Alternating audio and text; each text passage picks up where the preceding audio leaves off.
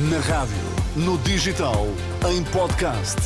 Música para sentir, informação para decidir.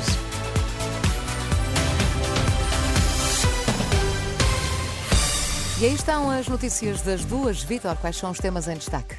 PSP investiga crimes na Divisão de Segurança e Transportes. Representante da República na Madeira começa amanhã a ouvir os partidos políticos. Informação para decidir na Renascença com Vitor Mesquita.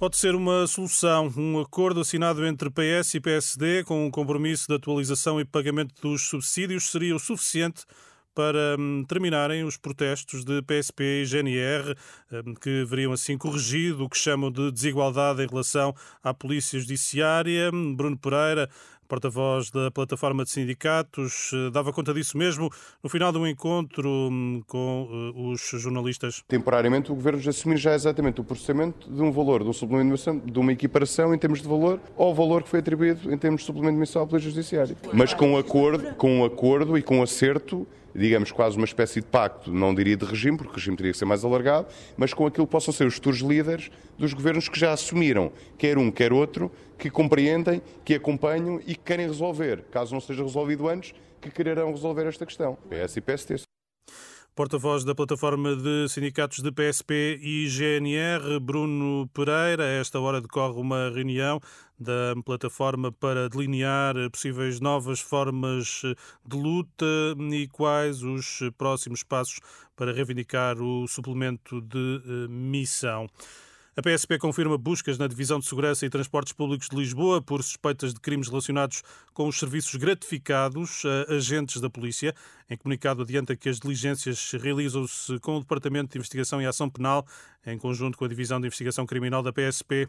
A Renascença sabe que em causa está hum, alegada a adulteração de horas realizadas pelos polícias nas estações da CP e nas carruagens dos comboios. A Polícia Judiciária realiza buscas na sede da Junta de Freguesia dos Olivais em Lisboa. Informação confirmada pela Renascença. Fonte da PJ adianta estar em causa diligências de recolha de informação e documentação num inquérito em curso. Não haverá de detidos nem arguídos constituídos. Operação Pretoriano. O Ministério Público pede prisão preventiva para os arguídos Fernando Madureira e Hugo Polaco. Já para Vítor Catão, a Procuradora defende prisão domiciliária com pulseira eletrónica. Segundo o Jornal de Notícias, para a mulher do líder dos Super Dragões, Sandra Madureira, o Ministério Público não pede medidas de coação, mas espera que também fique impedida de contactar com os restantes arguídos, à exceção do marido. Em Ovar, duas menores e uma mulher ficaram gravemente feridas depois da intoxicação por monóxido de carbono. À Renascença, o segundo comandante dos bombeiros de Ovar, José Paulo, adianta que na origem dos ferimentos esteve um braseiro. Nós, por volta das 22h14, fomos chamados eh, para uma intoxicação.